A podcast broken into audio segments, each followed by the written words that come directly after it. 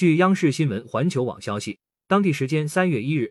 美国苹果公司发表声明称，将暂停在俄罗斯销售苹果公司产品，并限制苹果支付功能。此外，今日俄罗斯和卫星通讯社的应用程序也已从俄罗斯以外的苹果应用商店中删除。另据美国有线电视新闻网 CNN 三月二日消息，美国福特汽车公司当地时间周二三月一日宣布暂停在俄罗斯的业务立即生效。而据英国《卫报》同日援引美国政治新闻网记者李哈德逊披露消息，美国波音公司也宣布暂停在莫斯科的主要业务。CNN 称，福特公司在声明中表示。鉴于目前这种情况，我们今天已经通知合资伙伴，将暂停我们在俄罗斯的业务，立即生效，直到另行通知。报道称，这家美国汽车公司拥有福特索勒斯汽车公司百分之五十的股份，后者是美国福特汽车公司和俄罗斯索勒斯汽车公司的合资企业。关于波音公司，美国政治新闻网记者李哈德逊